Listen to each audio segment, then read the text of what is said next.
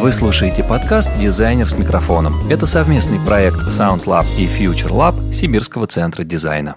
А, всем привет, это Дмитрий Диваков и проект «Дизайнер с микрофоном», совместный проект SoundLab и Future Lab Сибирского центра дизайна. А, сегодня мы поговорим, как обычно, с одним дизайнером, а, который сейчас работает не в России. И это такая история про человека, которого я уже знаю какое-то время. Мы с ним вместе пересекались во время его учебы в том же вузе, где учился и я, но он сейчас сам об этом все подробно расскажет, потом дороги немножко разошлись. И вот э, я знаю его как человека, который обладает критическим мышлением, критическим взглядом на вещи и любит докапываться до сути проблем. Как мне, по крайней мере, показалось. И вот сегодня мы попробуем до чего-нибудь такого тоже докопаться. В гостях у меня сегодня Артем Попков. Тем, привет. Привет.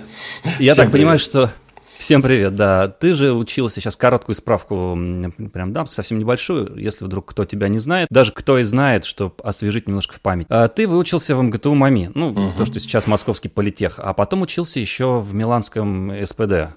Все верно? Нет, не потом, а параллельно. А, это параллельно было, да? С пятым курсом. То есть ты выпускался, и, получается, ты там параллельный проект делал, да? Да, я выпускался в двух вузах сразу. Вот. Так получилось, потому что Альфа-Ромео предложили мне деньги и предложили мне оплату всех как бы коммунальных услуг и жилища, и еды. А, я подумал, почему бы нет. Притом, пятый курс не обязывает э, посещать занятия. Это курс, когда ты делаешь диплом и сдаешь разные предметы, которые ты разрабатываешь, будучи дома. Так что я подумал, что это хорошее предложение. Слушай, а вот просто интересно, для сравнения, ты же, получается, ну, ты выучился здесь, да, и этот один курс пятый застал фактически там. Насколько принципиально отличается процесс обучения здесь и там? Я думаю, это интересно, потому что многие студенты, которые сейчас учатся, те, кто слушает нас, их волнуют подобные вопросы. Просто поделись опытом, коль скоро ты через это прошел уже все. Это очень сложно сказать, где лучше, где хуже. Подход абсолютно разный, э, начиная с того, что я был в месте, где а, люди оплачивают обучение. Угу. И когда ты оплачиваешь обучение, то ты, как правило, можешь требовать что-то. Но, скорее всего, просто это все сводится к тому, что все преподаватели и администрация школы к тебе просто очень вежливы. Они пытаются сделать так, чтобы тебе нравилось находиться в этих стенах, чтобы нравилось тусить, и, в принципе, чтобы ты не сказал родителям или кому-то, спонсору, что, типа, что-то мне не нравится. То есть уровень обучения может быть очень низкий, ага. но студенты же не могут оценить уровень обучения. Чем уровень обучения сложнее, тем э, студенту меньше нравится, и он может э, передумать больше оплачивать курсы. Поэтому там все сделано так для клиента, так сказать, для студента, чтобы ему нравилось, чтобы все было очень прикольно и так далее. То есть, коль скоро э, он платит деньги, то там созданы все условия, чтобы эти деньги забрать, да, и человек не пожалел, что он их отдал. Чтобы человек не пожалел, да. То, что он не найдет работу потом из-за низкой квалификации. Это как бы... Э, нет, школа... А есть такое? Э, есть такое, да, в SPD среди моих одноклассников и однокурсников никто, в принципе, по специальности не устроился. Да и не сильно они хотели. Ага. Хотя старались, вот, а в МАМИ устроились достаточно много людей. Причем они устроились после МАМИ именно без дополнительного образования, именно выпустившись из, да, из... Без дополнительного. Да и SPD, она, в принципе, не является важной школой. То есть вообще школы не, не, не очень важны. Вот вот ты сейчас, да, прям... То есть, э, чей у тебя диплом, никому не важно. Ты сейчас немножко предвосхитил вопрос, как раз мой, один из моих вопросов насчет образования, но коль скоро начал, давай просто, да, поговорим. Строчка в, в резюме, строчка в CV о наличии какого-то вуза о чем-то говорит, э, там, не знаю, может быть, проще устроиться на работу, это, это раз. Строчка, я имею в виду европейского вуза, ну или американского, какого-нибудь арт-колледжа, там, не знаю, это раз. И два, как ты видишь э, сейчас уже по прошествии времени, как меняется образование в России, там, растет, не растет. Я не имею в виду самое последнее время, вот пандемию, да, изоляцию не берем в расчет, эти онлайн-курсы. Я имею в виду именно серьезное академическое образование по промышленному дизайну. Как ты это видишь? Эм, я скажу так, что во время обучения в институте, которое привязано к дизайну или работе э, на каком-то предприятии, э, появляются связи люди к тебе присматриваются, у тебя больше времени, как у студента, проводить время с тем или иным работодателем потенциальным. И если ты хорош, то он тебя по-любому возьмет, он тебя по-любому заметит, он оценит тебя, он уже зна- будет знать, как с тобой работать, и ты, скорее всего, найдешь работу. Это не потому, что э, название э, вуза в его CV что-то говорит. Отнюдь. Э, это просто потому, что ты уже с ним поработал, а, ты уже знаешь э, этого студента, и ты хочешь его дальше с ним работать, тебе он понравился.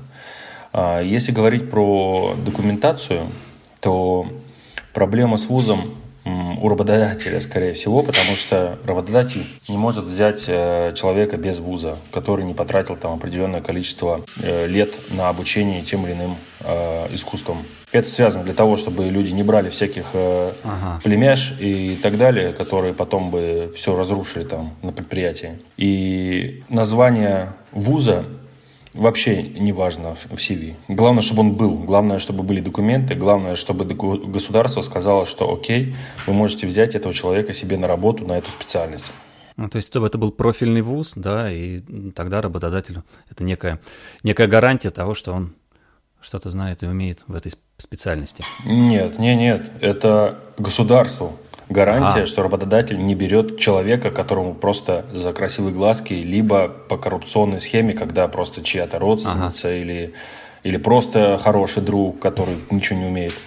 А, государство а, хочет, чтобы профессионалы работали на предприятии, чтобы профессионалы работали с профессионалами. И это полезно для государства.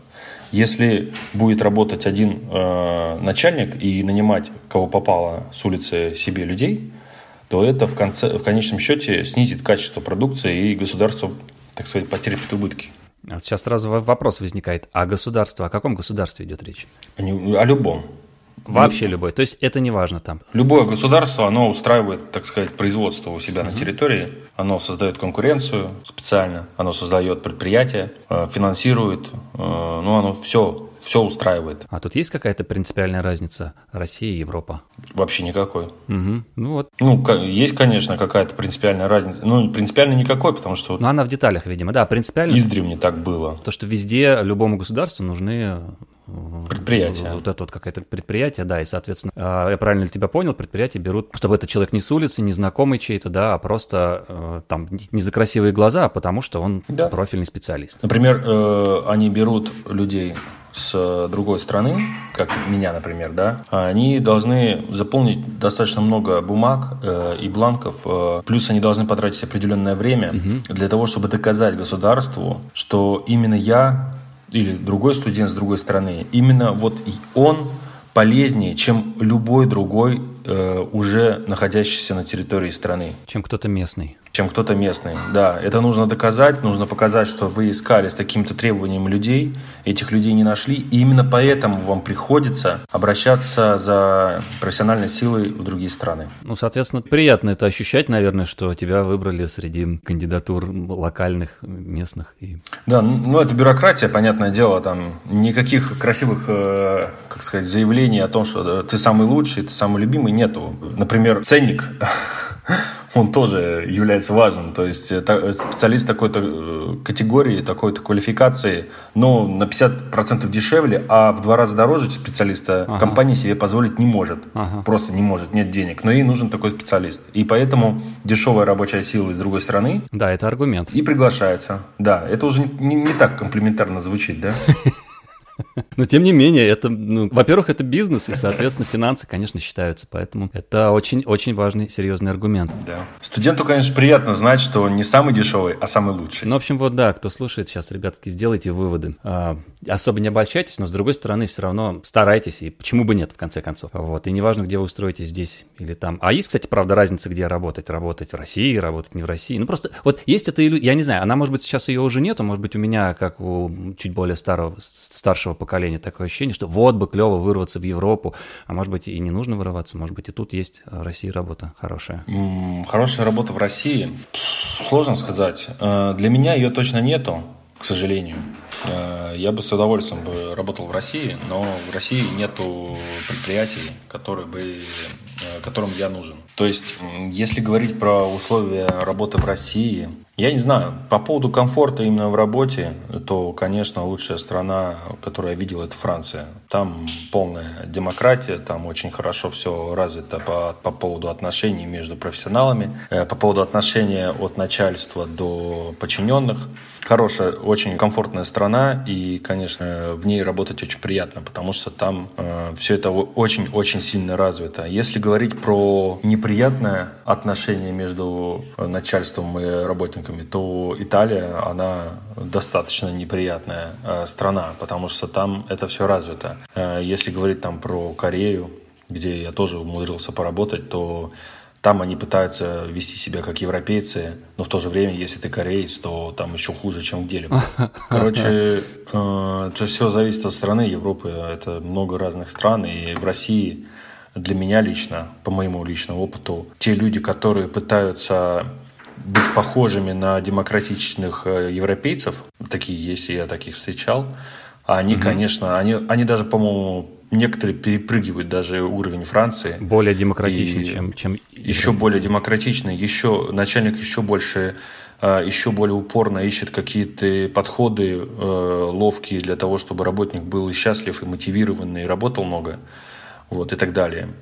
Э, но, к сожалению, таких не очень много. Это чаще всего молодые люди, которым по 35, по 40 лет, которые mm-hmm. владельцы своих компаний, которые очень сосредоточены на результате, и их никак не увлекает вот эта политика, вот эта связь, э, что ты начальник, а он подчиненный. Э, а все более взрослое поколение, я не говорю, что все более взрослые, но часто встречается в России, что... Ну, Тенденция такая, да. Это, это есть тенденция, да. Потому что, я так понимаю, журналисты очень много хорошего рассказывали про европейцев. И теперь по многим факторам мы вдохновились и перепрыгнули их. Ну, я думаю, что дело не, не, столько, не только даже в журналистах, сколько просто все это молодое поколение, э, оно, оно смогло ездить и смотреть, открылись границы, и они смогли сами своими глазами все это увидеть и ощутить. Не только то, что им влили в уши, а то, что они смогли а, почувствовать сами своей кожей, на ну, отношения там и так далее. Просто одно дело... Практически все молодые, которые приезжают и особенно умудряются поработать здесь, они, конечно, разочаровываются в Европе. То есть представление более радужное, ты это имеешь в виду? О том, как...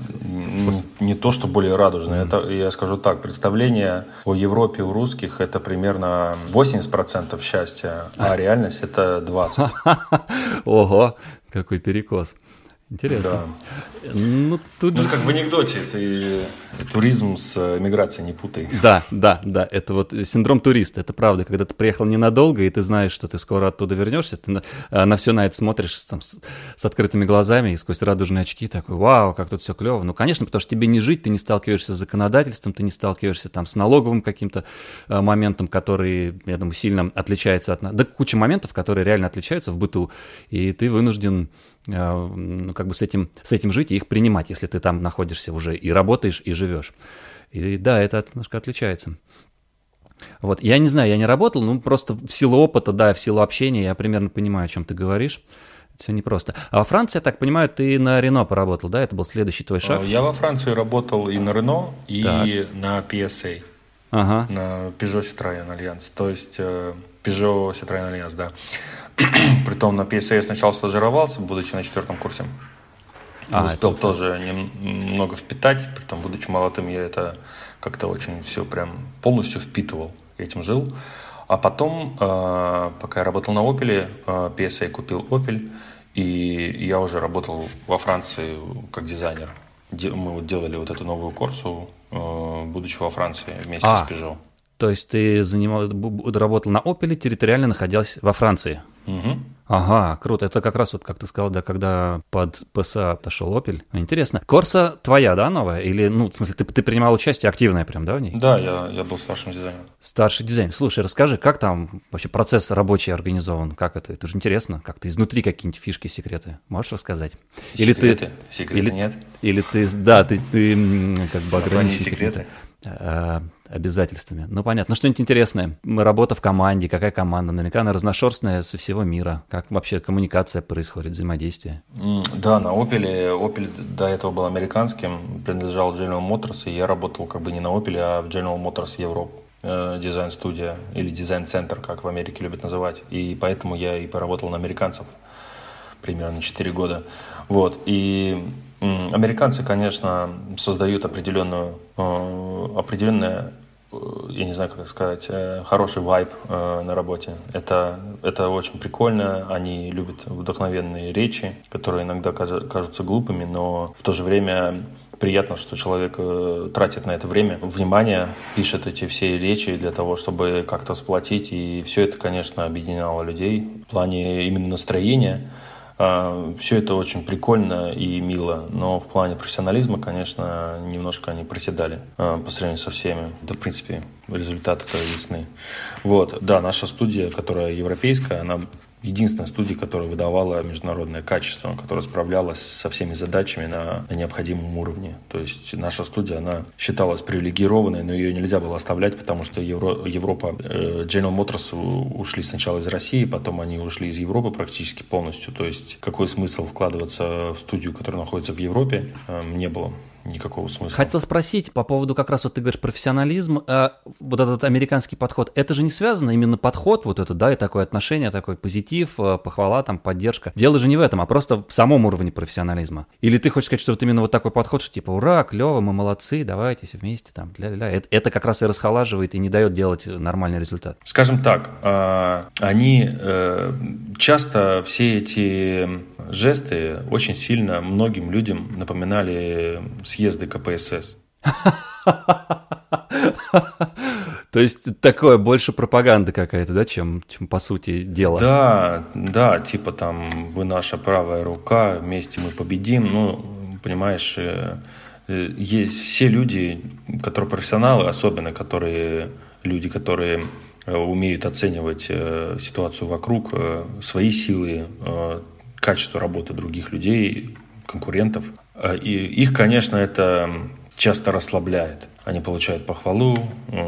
И, короче, есть какое-то недовер... не то, что недоверие, а есть просто какая-то отсутствие стремления, отсутствие стремления, отсутствие стараться. Мотивации.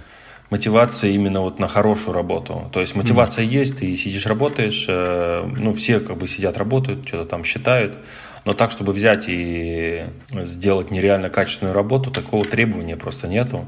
И поэтому никто это и не, не доставляет, так сказать. Вот я и говорил, что у нас в европейской студии у нас было внутреннее требование делать качественную работу. Внутреннее, потому что, потому что это Европа, здесь есть определенная э, культура качества. И вот, и поэтому мы вот очень сильно выделялись среди других студий. Тем, а вы в этой студии, вы работали именно на европейский ряд или вообще на весь рынок, на весь мировой, в смысле, на мировой рынок? Или европейские модели делали? Или там принципиально нет отличий? Практически все красивые Бьюики – это Opel. А Бьюик – это достаточно большая марка, которая продается в Америке, которая продается в Китае. Она в Китае, подожди, а в Америке она есть еще? Бьюик? Да. Я не уверен, но, по-моему, что-то его, осталось. Его прикрыли, он остался в Китае, но я вот сейчас уже тоже не помню. Да, ну китайский основной был рынок. По сути, это тот же Opel. Ну, это, это, это Opel.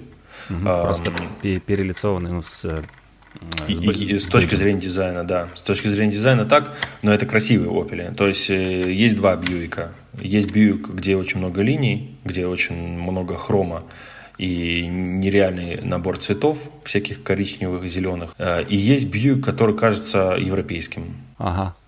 И вот. Понятно. Ну, опять же, все видно. Для, для Китая хром, мне кажется, самое, самое топ. Хотя я не знаю, но ощущение такое, что вот в Азии это как-то воспринимается. Китайцы далеко не глупые. Э, у них нет такого знаешь, как э, обезьянка, что ты пом- поманил хромом, и они бегут, покупают говно. Ага, ну вот видишь, значит, я стал пал жертвой стереотипов. Ну-ка, расскажи. Вот это интересно уже, потому что воспринимается именно так. Да все, все люди могут оценивать э, качество. Э, и айфоны у айфонов хром был только в первом поколении, и то это не автомобильный хром, как бы у них был достаточно минимальный дизайн. Ну да. И очень такой скромный, и китайцы все это покупали легко. Окей. А так, про Корею. Это Hyundai, я так понимаю? Да, да.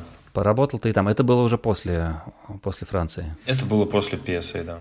Ну и что, там какие-то принципиальные отличия тоже есть в работе? И, кстати, ты, э, ты в европейском отделении или ты в Азии? Да, я в немецком.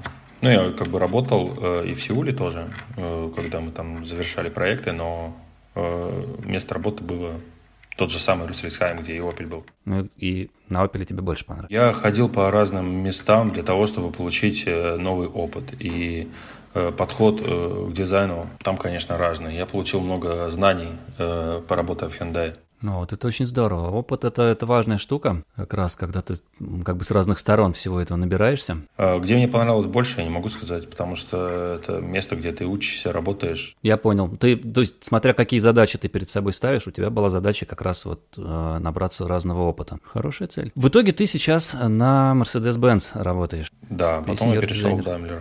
В Daimler, да, там в Штутгарте, правильно? Угу, под Штутгартом. Окей, а сколько ты там уже, напомни, а меня сейчас нет под рукой. Ну, год и три месяца, по-моему. Ну и что, работа мечты? Или у тебя будут тоже, это тоже очередной шаг в наборе опыта, и будешь двигаться дальше? Однозначно второе.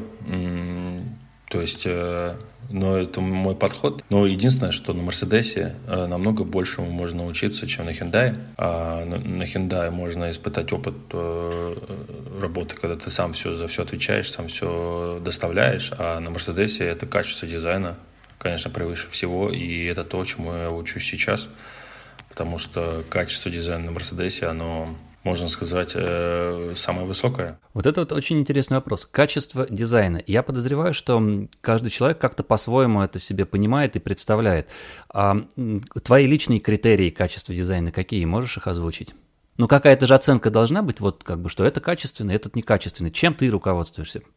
Я руководствуюсь э, количеством внимания профессионального уделенное каждому аспекту дизайна. Но а на выходе можно уделять много внимания, но на выходе все равно получится что-нибудь. Или если подходить вот так вот, как ты сказал, да, уделять внимание всем деталям, то в любом случае получится хороший продукт. В любом случае получится, да, хороший продукт. Говна не получится. Говна не получится. Если ты везде делаешь хорошо, да, если вот фильм и сюжет интересный, и актеры играют хорошо, и э, смотреть интересно, и приятная картинка, и так далее, и так далее, то говно не получится. Хорошо. А, скажи, интересный тоже момент такой. А вот сейчас в этой во всей ситуации, когда началась там самоизоляция и прочее, карантин, и как изменилась работа? Что, скажем так, что это, каким вызовом это было для тебя? Работа на удаленке, да, насколько это было сложно, несложно, что-то новое открылось, какие-то моменты, которые ты не знал раньше, с чем-то ты столкнулся, с чего не ожидал, ну вот э, сложности, может быть, какие-то. Как для тебя изменилась жизнь, именно профессиональная, а, с наступлением вот этой вот всей ситуации, в которой мы оказались? Хороший вопрос. Никак потому что я работаю. Немножечко не понимаю, требую развернутого ответа. Не понял тебя сейчас. Значит, ты работаешь. Ну, все же я работают. работаю так же, как работал. Ну, в смысле, что я утром просыпаюсь. То есть ты ходишь на, в офис, ездишь в офис? Ну, конечно. А, а, то есть там не так все страшно, там вас не выгоняли на дом? Нет, ну да? вот я из моей студии единственный э, работаю из дизайнеров, э, плюс мой шеф, конечно же, работает, и наши шефы все вместе работают. А с чем это связано, что кто-то работает, кто-то нет? Как ты можешь на удаленке работать, у тебя полноразмерный макет, ты должен печатать, отправлять. Вот Фиг знает. Вот это для меня как раз тоже был большой вопрос. Я думаю, что это очень серьезная проблема, с которой столкнулись студии, которые работают живым материалом, да, которые работают с пластилином, что как вот, если их там, не знаю, куда-то отправляют или там запрещают быть в офисе, где тогда этим всем заниматься? Ну, коль скоро можно ездить в студию лепить там, то тогда ну, окей. Модельчики все работают. А в любом случае работа с материалом, да, трехмерка виртуальное пространство не заменит. Если будешь, так сказать, гладить пластиковую, пластиковую женщину, заменит секс? А мне нет. Ну вот так же и людям, дизайнерам. Э, ощущение, когда перед тобой стоит э, автомобиль, и он определенно имеет определенный стенс, э, у него есть взаимодействие с тобой – оно не передастся через экран. Как ты объяснишь, что такое стенс? Я на уровне ощущений понимаю, а вот как словами? Я не знаю, просто как-то недавно пытался, я не смог это в слова облечь. Толком. Есть стенс достаточно узкое э, понимание, это по поводу фитмента, то есть э, того, как именно колеса и покрышки взаимодействуют с колесной аркой. А есть стенс, э, широкое понятие в дизайне. Это что ты чувствуешь, когда эта машина стоит рядом с тобой. Например, ты хочешь э, пройти в клуб ночной, и там стоит огромный охранник. И у него есть определенный стенс. Его поза, его телосложение. И ты уже такой, так сказать, не настолько хулиганистый теперь. Это все на уровне ощущений и восприятий. И вот если картинка будет этого большого вышибалы, да, напечатана, то тебе ничего не поменяется. Да, вот это вот увидеть на картинке это одно, а почувствовать живое это другое. Так что да, ребят, живое общение никакой экран не заменит. А с другой стороны, все эти технологии сейчас вроде как объединили мир. Ну, не объединили в том смысле, что ты можешь там позвонить э, человеку на другом конце земного шара, или я могу с тобой вот так пообщаться, находясь э, совершенно в двух разных странах и там в разных часовых поясах. Здорово это, как ты думаешь, вот ну, для тебя, вот как ты сейчас сказал, для тебя эта ситуация с пандемией как-то никак не коснулась. А в целом на мире она как-то отразится? Я имею в виду индустрии именно э, промышленного дизайна. Потому что, в общем, у всех по-разному эта ситуация сложилась. Ты как-то смотрел, отслеживал? У меня есть определенная информация по поводу того, что как на все это смотрит Mercedes, Но я не буду говорить эти факты, потому что, во-первых, это не факты того, что это произойдет, это просто обсуждение. Да, загадывать на будущее нельзя, но однозначно пандемия тут ни при чем. Будет но очень много работы и, э, так сказать, мало бенефита э, в будущем. Это факт. А, вот какую-то интересную интригу сейчас закинул. А с чем это связано? Ну, во-первых, связано с тем, что американцы больше не будут платить деньги. Американцы платили деньги за все. Они оплачивали Германию, покупали Мерседесы, покупали BMW, покупали Volkswagen и Audi. Они покупали за дорого и покупали очень много. И теперь они не будут покупать. Теперь они хотят строить свое, потому что им показалось, что так жить долго нельзя. А европейцам надо искать новых спонсоров. Китай ты знаешь, что китайцам принадлежит э, большая часть акций PSA, которым принадлежит Peugeot, Citroën, Opel, китайцам принадлежит Volvo, Lotus, э, китайцам принадлежит тот же Smart и частично Mercedes. Китайцы собираются купить BMW. Китайцы владеют очень большим количеством марок. Вот есть, конечно, английские еще марки, как э, Jaguar и Land Rover, но им владеют индусы. Там индусы и малазийский протон, что ли, он владеет. Я уже не помню сейчас, к сожалению, да, вот надо же. Но не суть важно. Было время, когда американцы покупали, теперь китайцы. Так, но ты сейчас имеешь в виду покупали. Покупали ты с точки зрения потребителей, платили за это деньги, или покупали, в смысле, какие-то гранды скупали бренды? Ну, это и другое. Финансировали. Деньги шли в Европу оттуда. То есть рынок да. в основном американский был? Был американский рынок, американцам принадлежали марки европейские, опять же, Астон Мартин принадлежал американцам, там, АСА принадлежал американцам, они покупали. Opel, тот же самый, General Motors. Ну да, ну, ну как-то благополучно они его да, Chrysler, Mercedes был, был не Mercedes вместе с Geely, а был Chrysler. То есть было все американское. Они финансировали, была хорошая взаимосвязь для европейцев хорошая, для американцев, как выяснилось, не очень хорошая, потому что вот они платили, они теряли деньги, но зато они ездили на Мерседесах и БМВ. Ну окей, а с точки зрения потребителя ничего принципиально не изменится, или у него тоже меняется подход ну, к тому же потреблению? Понятно, что немножко сейчас поменяются финансовые потоки, да, что часть денег уходит тогда, соответственно, в Китай. Ну, они не поменяются, они должны были поменяться, но я уверен, что американцы не допустят того, чтобы они поменялись. Что будет э, в этом-то понятно, не факт, что это так будет. Слушай, ну прям вообще в дебри экономики сейчас влезли. Интересная тема, но я в ней не очень силен. Но любопытно послушать то, что ты говоришь. Я, я говорю о том, что сейчас компании Европы а, ищут а, себе место в будущем, ибо сейчас то время, когда нужно его упорно искать и быть, так сказать, в хорошей форме, чтобы не оказаться на периферии. А есть сценарии готовые, что нужно делать? Кто-то Конечно, может... нет, нет. Нужно То быть просто в форме, нужно, чтобы просто. тебя любили, чтобы тебя ценили, и чтобы потом не оказаться брошенным. Ну да, это получается, что в любой ситуации, как бы там ни было, ты, ты сохраняешь себя, сохраняешь лицо и делаешь, продолжаешь работать качественно и быть в хорошей форме. И ждет тогда тебя успех. Слушай, ну это универсальный такой совет получается. Ну, да? конечно, Я конечно. Даже касается. если клиента четкого нету, если ты будешь в форме, ты будешь э, гарантом хорошего сотрудничества, то клиент появится. А если ты такой скажешь, что типа, а, ну раз клиентов нет, тогда можно и ничего не делать, тогда и клиенты не появятся. Проблема только в том, что пока нет клиента, быть в форме тоже нужны какие-то финансы. Вот где их брать. В общем, у кого такая возможность есть, тот будет в форме. Да, финансов не будет. Ну, посмотрим, да, не будем заглядывать, но запомним этот разговор, посмотрим через какое-то время, как это все изменится. А, как ты видишь, более мелко, не в вопросах экономики, а в вопросах скорее дизайнерских трендов каких-то там потребителей, что-то изменится а в плане, ну, я не знаю, там, экология вроде сейчас была на первом месте, но как-то она тоже так, есть полно скепсиса на тему экологии, потому что все это очень похоже на профанацию и на пиар, но э, то, что там преподносит как экологически там какая-то модная штука, на самом деле не более чем просто пыль в глаза и перенос загрязнений из одной части в другую. Вот. И как-то народ уже больше тоже это понимает. А как тебе корабль Илона Маска, Crew Dragon? Ты же наверняка следил, да, за стартом, за запуском в космос. У меня тут немножко споры возникли в, в, в соцсети, в Фейсбуке.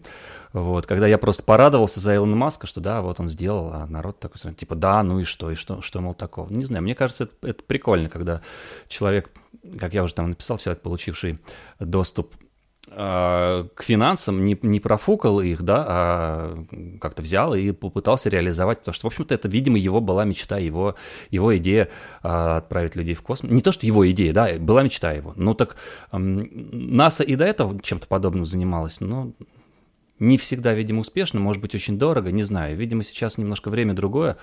Э, если я правильно понимаю, они просто передали это все на, на некий аутсорс. Нашли такого мальчика, который, если провалится, то вот все камни полетят в него. Но он вроде как не провалился и сделал. Я могу лично свое мнение выразить. Конечно, ну а что, я общаюсь с тобой, конечно, мне интересно. Я сказать, что многие люди, которые недовольны этим, так сказать, событием, каком-то смысле. А, под событием я имею в виду медиа-волну так. по поводу этого запуска. Дизайнеры любят, когда хорошая дизайнерская работа, дизайнерская, опять же, в большом смысле слова, то есть и инжиниринг, и все остальное, она вознаграждена, а плохая дизайнерская работа не вознаграждена. Но фишка в том, что пиар и маркетинг, они вносят какой-то дисбаланс. И в результате плохая работа преподносится так, как будто это очень хорошее. И множество шуток по поводу того, что если бы такие костюмы выпустил Роскосмос, то на нем бы чистого места не оставили. Это правда. То есть э, сапоги и костюмы, они, они выглядят забавно, смешно. И денег и внимания, которые уделены высокой оценке этих костюмов, Э, создают такую, наш облако несправедливости в голове у дизайнеров, которые знают дизайнеров, которые могут сделать намного лучше, потом mm-hmm. не вылезая из, из 3D-программы.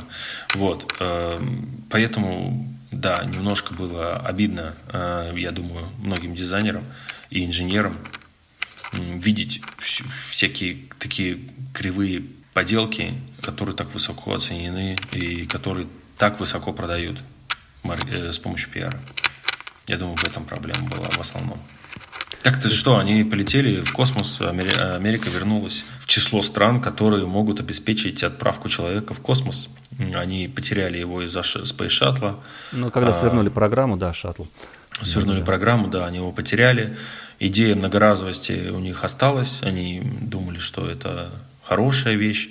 И поэтому оставили многоразовость шаттла, но уменьшили этого, этот шаттл, я не знаю, там в сто раз. Да. Ну, вот такое вот критическое мнение Интересно, Илон да, ну... Маск. Илон Маск это хорошая, как сказать, я не знаю. А бренд? Это бренд, да, какой-то культ личности, может быть, даже есть в этом. Хотя до культа, конечно, далеко.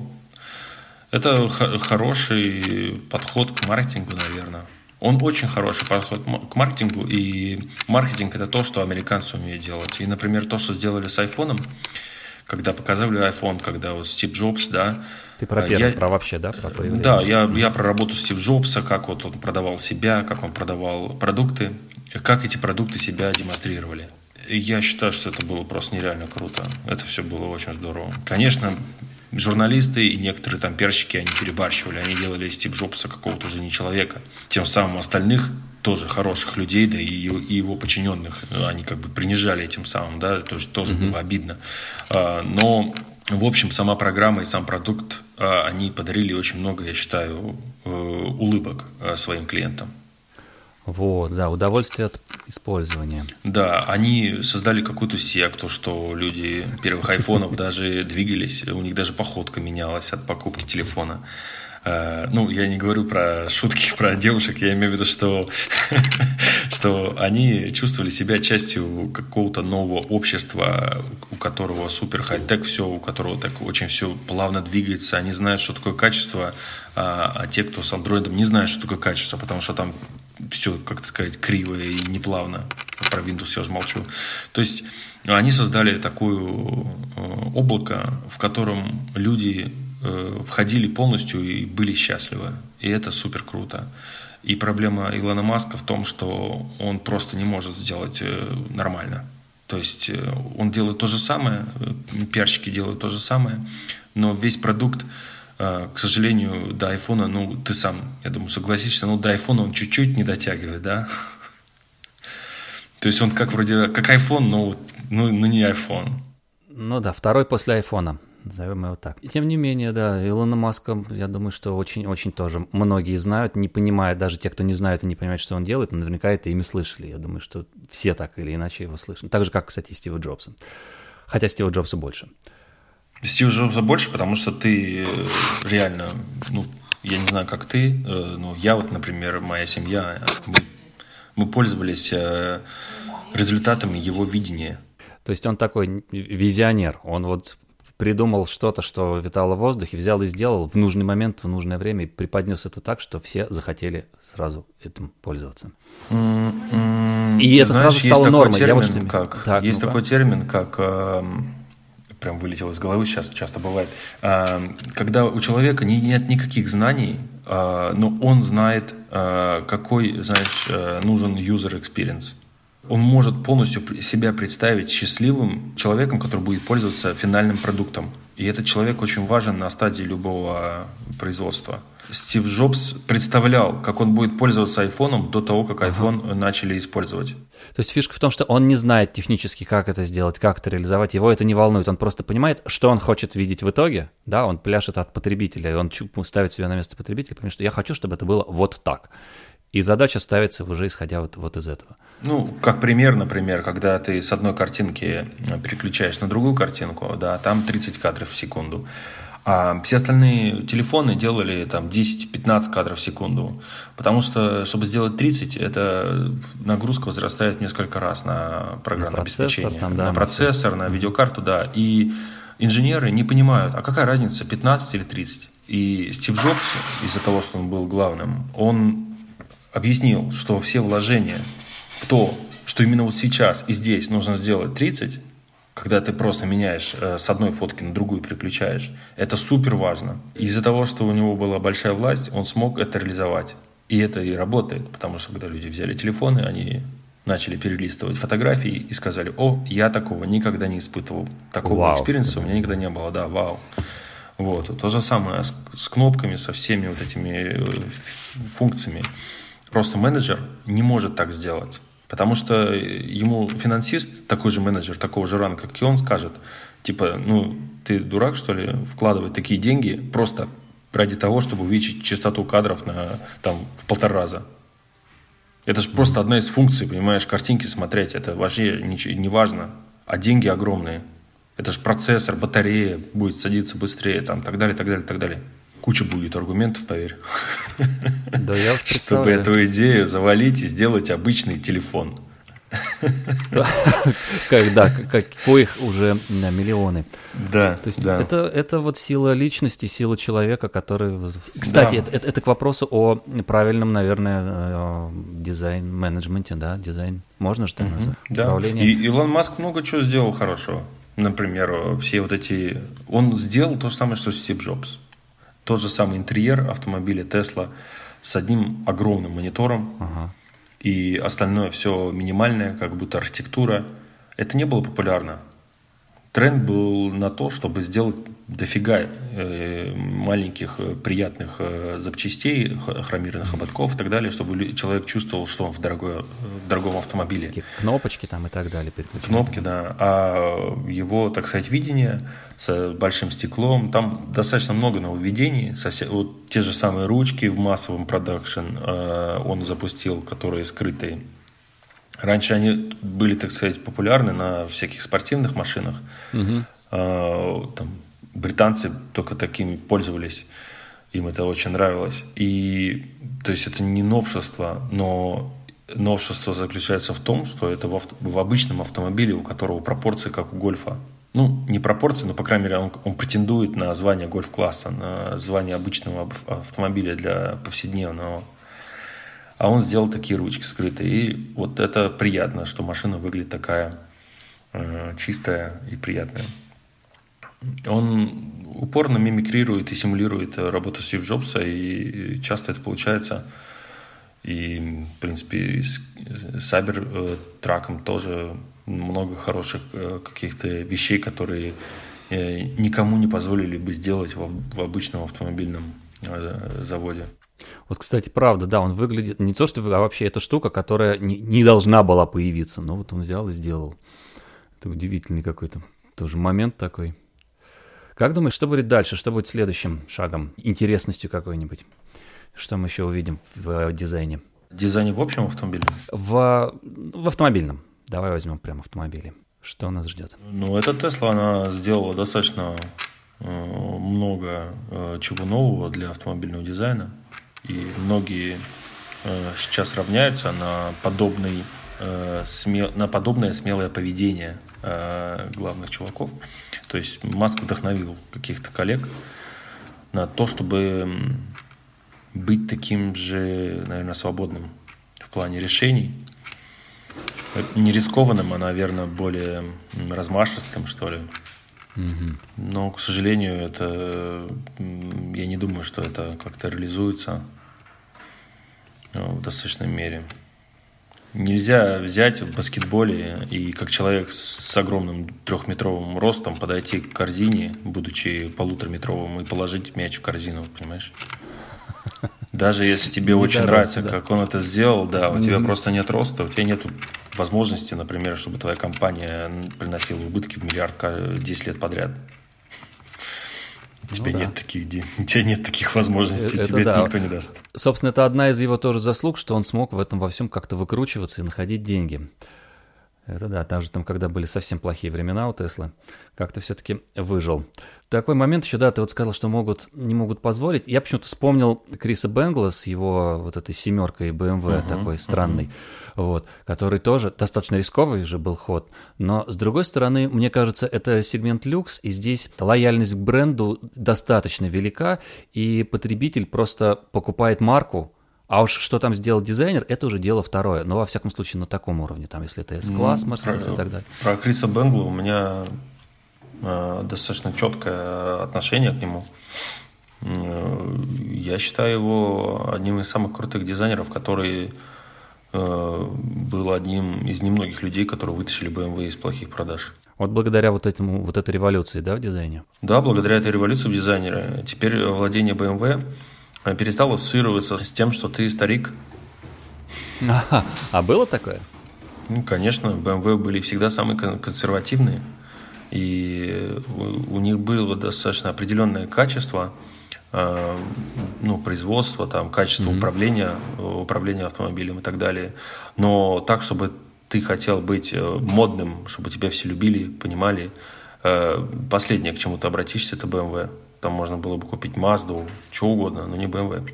И Крис Бенгл сделал так, что он создал такой прецедент, что BMW стала иметь э, модно в плане Интересно. Интеллектуальном. Там дизайн очень интеллектуальный, и даже если он тебе не близок в плане пропорций, машина не выглядит как красивая девушка, скажем так, но владение BMW делает из тебя, во-первых, современно мыслящего человека, что очень важно. А, во-вторых, э, мыслящего человека. И это очень здорово.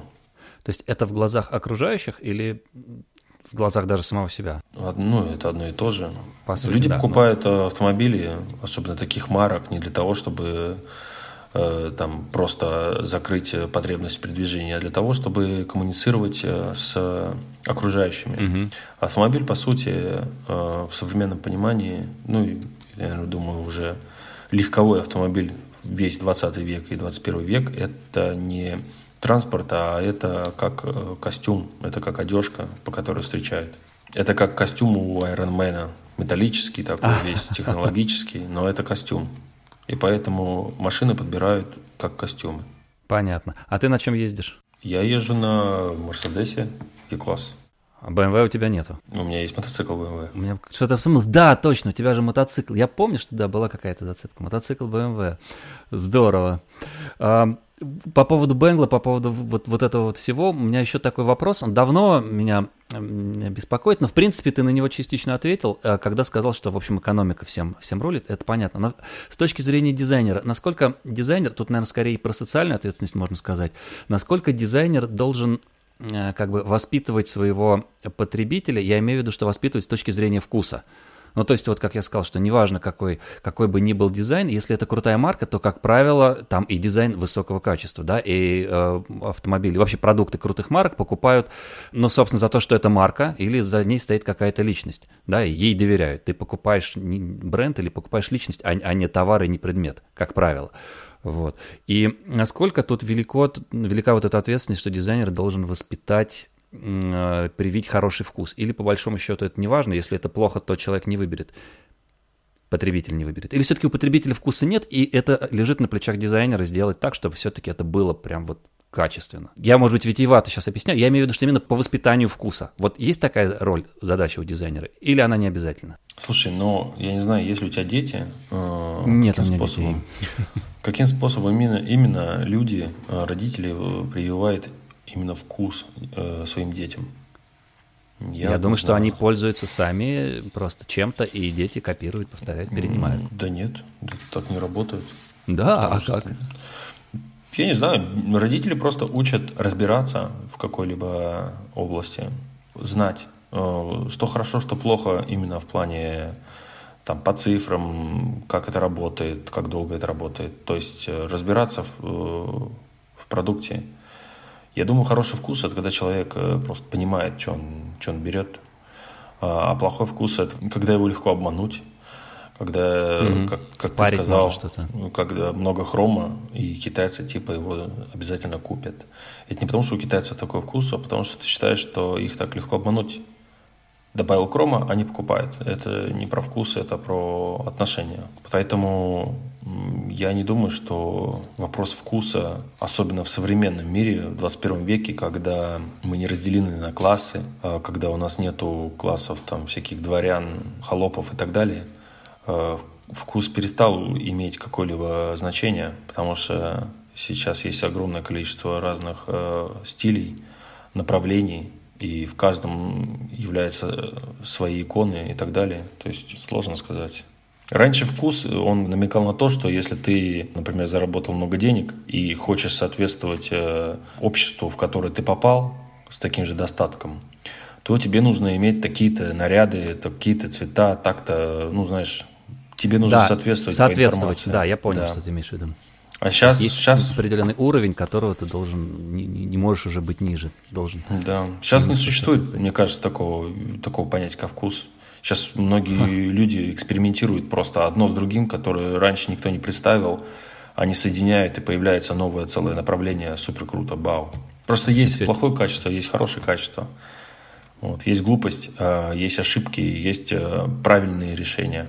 И, например, э, если ты достаточно богатый, и ты купил себе, я не знаю, дачу Логан, или вот этот э, Stepway, который MCV, который. Largus в России, mm-hmm. будучи в Германии. Никто, никто не скажет, что у тебя плохой вкус, потому что это рабочая машина. Да, смотри, для чего это, она тебе нужна. Да, это умная покупка, она много вмещает, на ней удобно ездить, она достаточно надежная, и самое главное, что на вторичном рынке она не сильно потеряет денег, Mm-hmm, Получается, ты сделал умную покупку, значит, хороший вкус, наверное. Я не знаю, сложно сказать. Я никогда понятием вкуса, вкуса не оперировал. Для меня вкус – это из тех времен, когда были вот эти бояре всякие, дворяне и так далее. Понятно. Интересно. Хорошо. А, скажи, пожалуйста, ты что-то еще что ты еще делаешь, чем ты еще занимаешься, какие, какие-то творческие у тебя увлечения есть, помимо, ну, помимо работы дизайнером, понятное дело, какой-то еще дизайн чего-то. Что ты еще делаешь, у тебя в основном работа, и ты там реализовываешься полностью, и тебе достаточно? Я также увлекаюсь всем, что связано с этим. А, визуализацией, там, 3D-моделингом и, и прочее. И также расширенными версиями это там компьютерные игры или прочие, а, где фигурирует э, дизайн Особенно автомобильный. Аккаунт у тебя такой есть, Nimka Works, я не знаю, как это правильно читается, это в, в Инстаграме. Я так понимаю, там как раз твои рендеры, да? Это твои какие-то наработки? Да, это страница, аккаунт это... Э, в Инстаграме, который я открыл относительно недавно, по-моему, полтора или два года назад. Но это личное, это для души. Да, это мои личные вот, работы. Вот, я, я, я вот это вот хотел, да, что для души. Mm-hmm. Там просто вот этот проект интересный, который последний как раз. Mm-hmm. Это же КД-900? Да, да, да. Расскажи, что как вообще у тебя идея это пришла? Как ты вообще дошел-то до этого? Ну, э, если честно, э, у меня есть определенное отношение к советскому дизайну. И, конечно, как часть э, своего прошлого, прошлого своих родителей, я советский дизайн, эм, он мне симпатизировал всегда. Mm-hmm. Я ему симпатизировал, а, а не он мне. ну вот, но э, меня всегда печалило качество, с которым было, были сделаны продукты народного потребления. Угу. Качество в было плохим. Союзе, да? да, в Советском Союзе. Качество было плохим по простой причине, по той причине, что мы были в состоянии войны с э, намного более богатым э, конкурентом, у которого были деньги на то, чтобы создавать конкуренцию и в военной сфере, и в гражданской сфере. И поэтому у него была конкуренция в гражданской сфере, поэтому у него было много компаний, которые поднимали качество друг за другом и достигали высот. В Советском же Союзе э, нельзя было так сделать, потому что денег было намного меньше – из-за количества людей, из-за финансов. Просто наша конкуренция у нас нормальная была только в военной сфере. Опять же, качество, качество именно инжиниринга, качество того, как спроектировано, э, того, как все это рассчитано в военных э, изделий у нас было такое же высокое или даже выше. А вот народному, народному потреблению было плохое, потому что конкуренции не было. Приоритеты были расставлены в с перекосом туда, как раз, да, в милитаристский, в этот уклон. Ну, и, просто не хватило денег, да. И все деньги, да, получается, уходили туда. А на, на, на обычный быт денег не хватило. Но, видимо, и не нужно вроде как было. Зачем? И, и так в смысле? проживем. Ну, ну, как бы зачем нужна была эта конкуренция в Советском Союзе? Конкуренция среди бытовых товаров, вот среди дизайна. Тут всегда нужна. Конкуренция – это залог качества. Окей. На любом месте, в любой компании э, всегда начальник, э, тот, кто ответственен за качество в его компании, создает конкур... условия конкуренции между отделами, между профессионалами, между компаниями, между поставщиками, между везде э, начальник компании, там, отдела и так далее всегда э, стремится к конкуренции, к высокой конкуренции и высокой мотивации внутри своего коллектива. То же Но, самое и страна. Ну а если конкурентов нет и конкурировать не с кем, есть только один продукт, и его по-любому купят, зачем тогда нужно? Кому вернее как, нужно? Как, чтобы продукт был дешевле и лучше. Ага.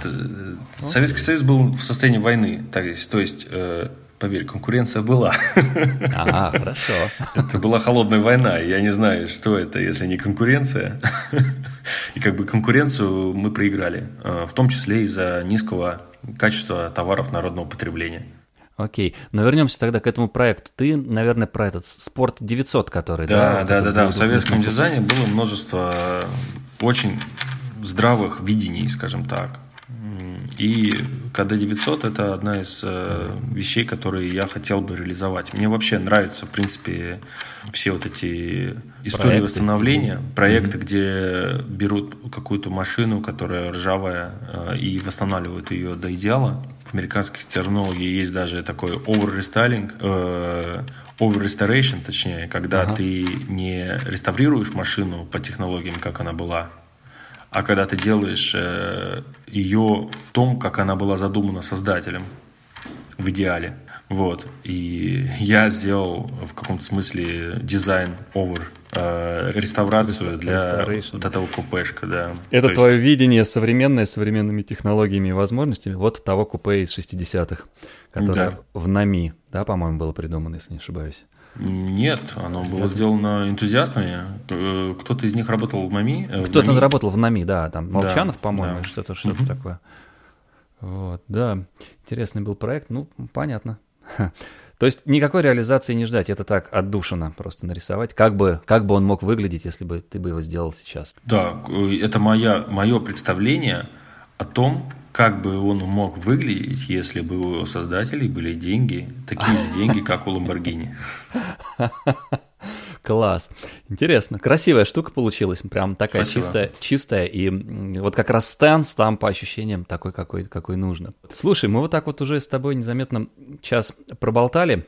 Я думаю, что будем закругляться. Скажи, может быть, на прощание какое-нибудь напутствие студентам, напутствие молодежи. Пару слов каких-нибудь. Дизайнерам именно, я имею в виду. Кто вот сейчас учится, выпускается, кто скоро пойдет искать работу в этом направлении, если еще не нашел? Э, если честно, то человек, который дает напутствие, часто сбивает с правильного пути. Поэтому я уверен, что студенты, те, которые уже там с первого курса знают, чего они хотят добиться и добиваются этого, я думаю, они уже все знают и все правильно делают. Так что я могу только посоветовать э, продолжать в том же духе, потому что я не вижу каких-либо проблем, которые я могу решить своим напутствием у российской молодежи. Я считаю, что они все делают правильно. Это был Артем Попков. Тем, спасибо. Замечательно поболтали целый да, час. Спасибо. Прям с удовольствием.